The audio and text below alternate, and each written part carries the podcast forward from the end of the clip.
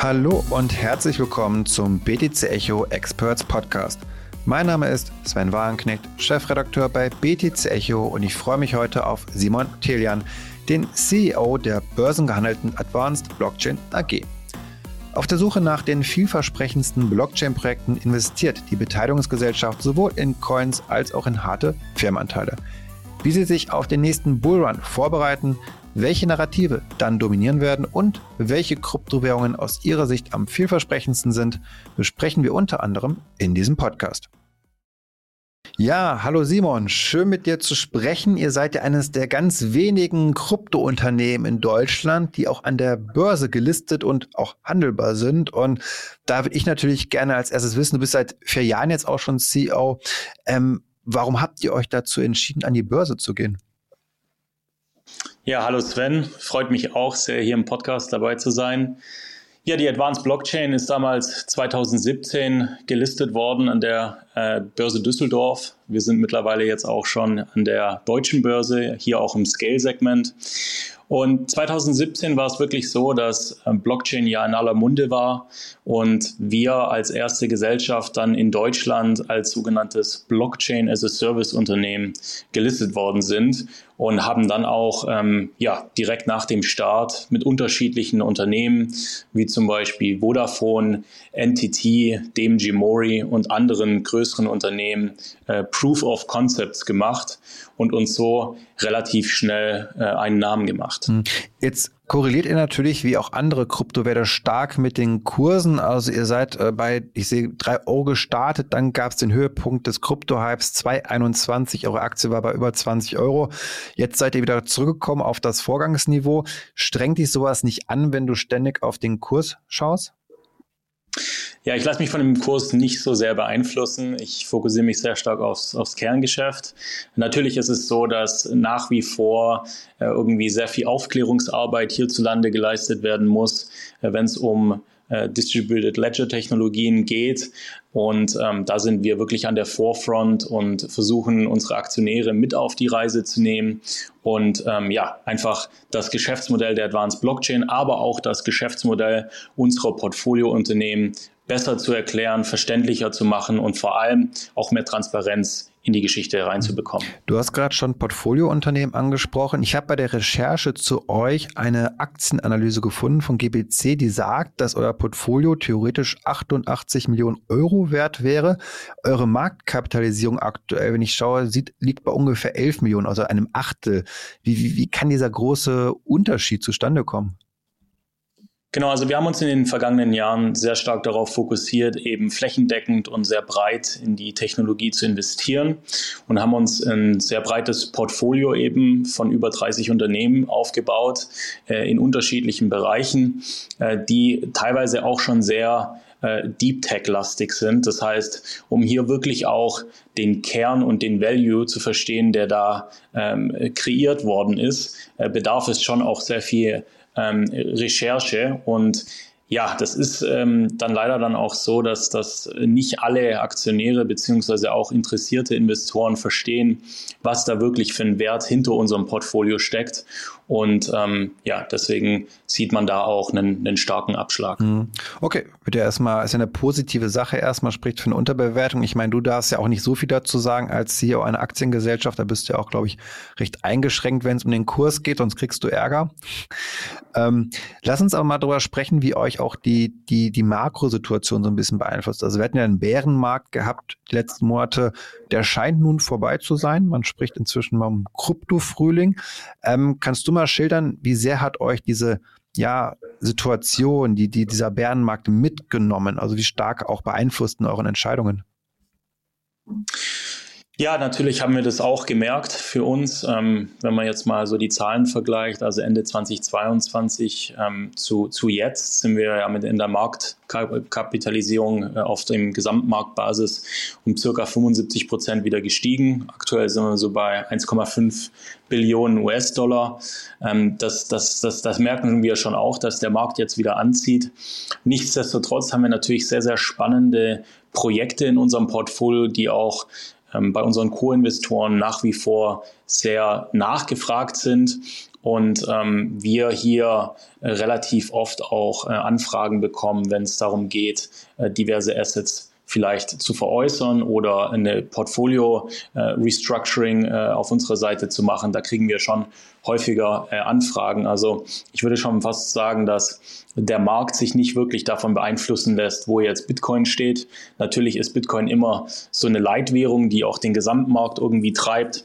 Hm, aber generell ähm, sind ja solche Bärenmärkte auch immer dafür da, äh, weiter Innovationen zu schippen und, und Innovationen zu bauen. Und genau das haben wir eigentlich auch innerhalb unseres Portfolios wahrgenommen. Du hast gerade davon gesprochen, dass ihr ja viele Anfragen bekommt und da würde mich interessieren, jetzt kommt da so eine Anfrage reingeflattert und was sind für dich jetzt so die wichtigsten Kriterien, also die, die einen besonders hohen Stellenwert haben, worauf du achtest, wenn du deine Entscheidung triffst mit natürlich den anderen zusammen, ob man da jetzt investiert oder nicht? Ja, also wir machen immer einen sehr, sehr starken Due Diligence-Prozess. Das heißt, wir beginnen eigentlich ähm, generell mit dem, mit dem Team zu sprechen, ähm, schauen uns dann auch an, welche Co-Investoren aus unserem Netzwerk hier bereits investiert sind. Ähm, wenn uns dann generell der Investment Case zusagt und wir auch das ähm, ja, die Erkenntnis haben, dass der, dass der Markt oder das Problem groß genug ist, was das, was das Team versucht zu lösen, dann werden wir da auch, auch tiefer einsteigen, schauen uns dann in der Regel ähm, äh, den, den GitHub-Repository oder auch ähm, andere Kennzahlen an und schauen uns da wirklich auch an, was da für eine Technologie am Ende dann auch ähm, ja, kreiert worden ist. Und wenn dann die Parameter zusagen, äh, und die, vielleicht auch schon erstes Nutzerverhalten dahinter steht, ähm, gehen wir so quasi äh, in die nächste Phase und ähm, fangen dann auch an, die, die Terms, auf denen beispielsweise investiert werden könnte, äh, zu diskutieren. Ähm, und erst wenn alle Parameter dann am Ende auch zusagen, würden wir das in unserem Investmentkomitee dann auch, auch voranbringen und äh, gemeinsam auch mit unserem Aufsichtsrat dann eben ähm, ja eine größere Runde diskutieren. Was ist denn von den verschiedenen Investments so dein Favorit, euer Leuchtturmprojekt, wo ihr sagt, okay, das ist das Ding, das kann auch ganz, ganz groß werden, da setzt du große ja, Stücke drauf. Äh, kannst du mir da was verraten? Ja, also wir sind ja von Stunde Null ähm, bei, bei dem Peak-Projekt auch dabei. Ähm, Peak hat jetzt auch ähm, zuletzt auf der IAA in München zusammen mit ähm, Bosch und Gaia X eben präsentiert. Äh, auf dieses Projekt sind wir sehr, sehr stolz. Darüber hinaus gibt es natürlich auch das Composable-Projekt. Composable sind wir auch seit Stunde Null quasi mit dabei, haben das Projekt von Anfang an mit aufgebaut und, und co-inkubiert und ähm, sind natürlich sehr, sehr stolz äh, über die jüngsten äh, Entwicklungen bei Composable, insbesondere wenn man sich mal äh, zu den Themen äh, ETH IBC oder auch ähm, äh, IBC zu Solana Gedanken macht, dann ist Composable da eigentlich Innovationsführer. Und das freut uns sehr, dass, dass das Team äh, die, die Roadmap, so wie sie sie initial kommuniziert haben, eben auch eingehalten haben und äh, hier weiteren ähm, ja, Progress auf allen Ebenen eigentlich macht. Inwiefern profitiert ihr denn davon, wenn die jetzt einen Token-Sale machen? Also ich glaube, da ist jetzt bei Piclo so doch auch geplant eins in Zukunft. Ähm, wie würde sich das für euch verhalten? Also kriegt ihr dann auch Token und verkauft die wieder oder was ist die Strategie? Genau, also wir sind ja ähm, wirklich seit dem Spin-out ähm, von Peak äh, mit beteiligt. Wir kriegen quasi auf unseren Stake, den wir auf Equity-Basis haben, proportional eben auch ähm, Token. Wir haben jetzt jüngst eben auch diese, diese Crest-Token äh, erhalten, die natürlich gelockt sind und auch noch weiter westen, äh, ohne da jetzt zu viel äh, zu sagen. Aber ähm, so profitieren wir natürlich auch von dem weiteren Erfolg des Projekts. Und wenn dann der Peak-Token rauskommt, werden wir hier auch ähm, den, den Peak-Token proportional zu unserem initialen Invest dann eben auch erhalten. Mhm. Und Du hattest gerade auch kurz mal von Solana gesprochen, dass das ja auch äh, eine Rolle spielt bei dem anderen Composable Finance Projekt. Ähm, das generell Solana-Ökosystem wächst gerade echt extrem stark, sehr im Aufwind der Coin. Äh, teilst du diese die Einschätzung, die jetzt, die man oft hört, sage ich jetzt mal, dass im nächsten Bullrun, also in der nächsten Hochphase des Kryptosektors, gerade Solana jetzt hier sehr, sehr stark performen wird? Ja, definitiv. Also Solana war schon immer oder ist schon immer äh, eines der, der Blue Chips. Und ähm, ja, wenn man sich mal die, die Zahlen anguckt, dann sieht man, dass da in den Solana DeFi Protocols auch schon über 400 Millionen Dollar gelockt ist, Total Value locked, ähm, was natürlich ein super Indikator dafür ist, dass es ja bei Solana ähm, weiter bergauf geht. Und ähm, ja, wir freuen uns, dass insbesondere das Composable ähm, Team das erkannt hat und an dieser Solana IBC Connection eben sehr viel Zeit ver verbracht hat und die Entwickler hier wirklich äh, auf dem Weg sind, eine weitere Connection neben Near, neben Polkadot und neben anderen Ökosystemen, jetzt zum Beispiel Ethereum auch, herzustellen, was natürlich dann am Ende die Vision, die Composable hat, also so ein holistisches Ökosystem äh, zu kreieren, ähm, weiter festigt. Mhm. Welche Rolle spielten für dich dabei die Skalierungsfähigkeit? Denn die Sache ist ja folgende. Wir haben es über viele Monate jetzt gehabt, dass vor allem das Second-Layer-Narrativ sehr stark war, nach dem Motto, ist nicht so schlimm, wenn die Layer One Ethereum jetzt langsam und teuer ist, wir machen das dann auf anderen. Und jetzt so ein bisschen habe ich das Gefühl, gerade das dreht sich so ein bisschen, dass man sagt, okay, Solana ist ja schon ganz cool, weil die ist so schnell und so günstig, da können wir auf dem Layer One auch alles machen. Ähm, und dass man jetzt schon noch mehr darauf achtet, weil dieses Second Layer wiederum auch eine hohe Komplexität mit sich bringt. Also ich kenne jetzt keinen Developer, ich kann das jetzt nicht so beurteilen. Das ist so ein bisschen so ein neuer Spin, den ich irgendwie mitkriege. Wie, wie teilst du diese Einschätzung von mir dazu? Ja, äh, kann ich nur bestätigen. Also Layer Ones, gerade Solana, sind, sind, on the rise. Wenn man sich auch mal die Transaktionszahlen anschaut, dann äh, sieht man da wirklich, dass da viel Backing auch dahinter ist. Ähm, und ich kann die Einschätzung also in, in, in, dem Sinne wirklich nur teilen. Okay, cool. Und die, meine Frage ist so ein bisschen auch gerade, okay, ich äh, bin jetzt sehr optimistisch, muss ich sagen, in den letzten Wochen geworden für die nächsten Jahr 12, 24 Monate. Und die Frage, die ich mir dabei auch stelle, ist, okay, was wird da so dominieren an Narrative? Und ähm, vielleicht auch, ist es mehr der NFT-Bereich oder mehr der DeFi-Bereich? Hast du da eine Meinung zu, worauf du sozusagen da auch, auch setzt? Ja, AI ist natürlich nach wie vor in aller Munde. Ähm, gibt ja auch viele Ansätze, sage ich jetzt mal, AI mit Blockchain zu ähm, verheiraten, sage ich jetzt mal. Äh, generell sehen wir eigentlich wirklich ähm, Wachstum in allen, in allen Sektoren. Ähm, gut, NFTs sind, sind vielleicht gerade noch so, so ein bisschen erst wieder am Kommen, aber ich, ich bin eigentlich sehr optimistisch, was, was die nächsten Monate, insbesondere jetzt vor dem Halving betrifft. Ähm, wir sehen ja auch äh, durch die jüngsten Diskussionen rund um ETF-Approvals, äh, dass da wirklich Bewegung in den Markt kommen könnte. Also ich habe äh, erst heute früh mal meine Stat gelesen ähm, zum Thema ETF-Approval, dass alleine ähm, in den USA bis zu 14 Milliarden Dollar nächstes Jahr ähm, an frischem Kapital in diese Asset-Klasse fließen könnte, was natürlich super ist, weil dieses Kapital ist, ist heute noch nicht da und wäre dann, äh, stünde dann zur Verfügung, äh, was glaube ich, ja, definitiv einen, einen neuen Bullmarkt auch einläuten könnte. Siehst du denn neben dem Halving jetzt und, und dem ja, Bitcoin-ETFs, die wahrscheinlich kommen werden, auch Rückenwind von Seiten, ich sag mal, der Zentralbanken, weil wir haben jetzt ein hohes Zinsniveau erreicht, anscheinend jetzt auch eine Pause gemacht, dass wir ja, und damit rechnen ja immer mehr, auch im nächsten Jahr 2024 schon die ersten Zinssenkungen sehen werden. Und da ist ja allgemein gültig so, dass niedrige Zinsen ja eigentlich gut für Krypto sind, also Liquidität in den Markt reinbringen. Wie ist da dein Makro-Blick drauf? Ja, super, super spannend. Ähm, ich habe äh, gerade jüngst auch gelesen, dass die Schweizer Nationalbank jetzt auch einen digitalen Franken als CBDC äh, lanciert. Äh, die Schweiz ist ja immer so, auch gerade mit Crypto Valley, äh, eher so der Vorreiter in Europa. Und es würde mich natürlich freuen, wenn, wenn Deutschland und, und andere Länder da auch ähm, nachziehen würden. Natürlich ist es dann auch immer die Frage, ähm, passt das gerade makroökonomisch in die Agenda der Zentralbanken auch rein? Fragezeichen. ähm, aber dass da so erste Pilotprojekte jetzt wirklich ähm, losgetreten werden und dann auch wirklich realisiert werden, ist natürlich ein super Zeichen. Okay, also mir ging es gar nicht so sehr um digitales Zentralbankgeld dabei, sondern mir ging es eigentlich mal vor allem darum, dass ich sag mal, wirklich die Zinsen gesenkt werden und wir wirklich eine neue, also nicht neue Geldpolitik bekommen, sondern eine, die eben auch den Kryptoassets hilft. Das war so ein bisschen meine Frage. Aber ich glaube, du, du, es ging bei dir in die gleiche Richtung, oder? Dass, dass du auch glaubst, ähm, Zinssenkungen sind dann wahrscheinlich. Ja, äh, ab nächstem Jahr. Ich sehe es definitiv nicht mehr dieses Jahr kommen, aber ähm, ja, Q, Q2 könnte das sein. Mhm. Jetzt hattest du vorhin auch von AI-Coins gesprochen und man konnte ja sehen, dass die durchaus stark ich sag mal gepumpt haben, gerade wenn jetzt dann bei OpenAI durch Sam Altman News kamen, auch wie wichtig es dann ist, dass man KI dezentralisiert.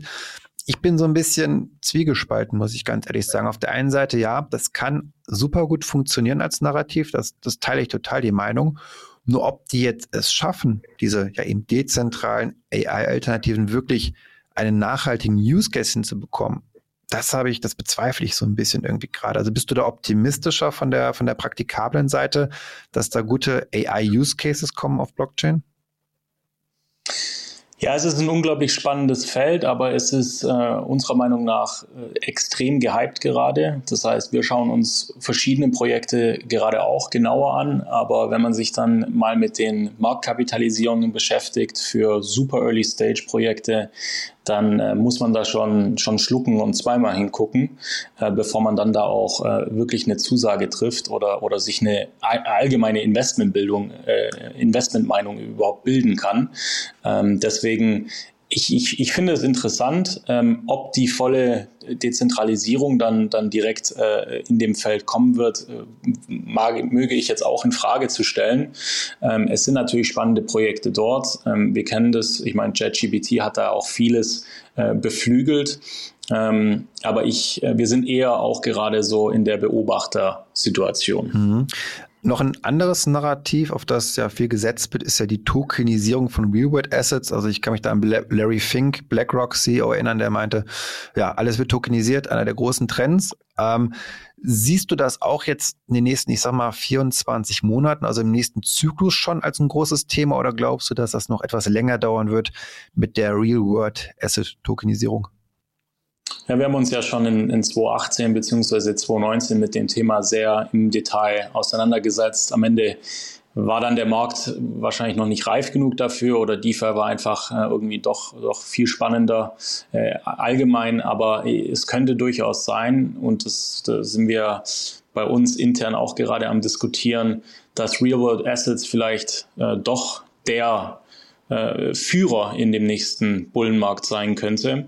Und da gibt es ja, äh, ja super viele spannende Ansätze, also auch von der ähm, Tokenisierung von CO2-Zertifikaten bis hin zu ja, äh, anderen Real-World-Assets, wo äh, sicherlich ähm, ja, sehr viel Bewegung reinkommen könnte in, in, in das mhm. Thema. Ich meine, ESG ist ja nach wie vor auch jetzt bei, bei gelisteten Unternehmen äh, auf der ganz oben auf der Agenda und ähm, ja deswegen auch auch ein super super spannendes Vehikel. Das stimmt, ähm, da sprichst du auch was an. Regenerative Finance. Refi war also auch so ein Schlagwort vor ein paar Monaten, das aufgekommen ist. Ich hatte dazu auch mehrere Interviews geführt mit Startups aus Deutschland, die jetzt eben auch CO2-Tokenisierung machen. Da versuchen die Zertifikate auf die Blockchain zu packen. Also auch da passiert viel. Ich weiß nicht, wie, wie nachhaltig das ist, ob die es jetzt eben auch schnell schaffen, da ja Traction drauf zu bekommen. Aber da gebe ich dir auch vollkommen recht. Das ist vielleicht auch nochmal so ein, so ein Bereich, den man noch nicht so auf dem Schirm hat. Oder viele, glaube ich, nicht auf dem Schirm haben. Ja.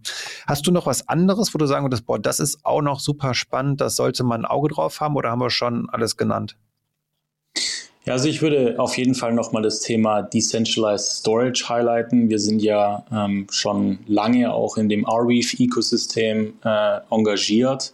Ich glaube, gerade was, was Arweave da äh, macht on a day-to-day -day basis und ähm, ja auch die, die jüngsten Entwicklungen ist, ist wirklich beeindruckend. Wir wir schauen uns das äh, sehr gespannt an. Ähm, Gerade jetzt vor ein paar Tagen kam ja wieder ein All-Time-High bei, bei den Arweave-Transaktionen äh, mit über 170 Millionen Transaktionen allein im, im November, äh, was schon sehr beachtlich ist. Und ich glaube, dass Storage, gerade wenn man auch die AI-Komponente äh, mal hier mit reinrechnet, äh, eines der wichtigsten Themen für die kurzfristige Zukunft dann sein könnte. Okay, war das nicht auch, ich überlege gerade, Filecoin war doch auch ein Projekt für Storage, oder? Vertue ich mich da gerade?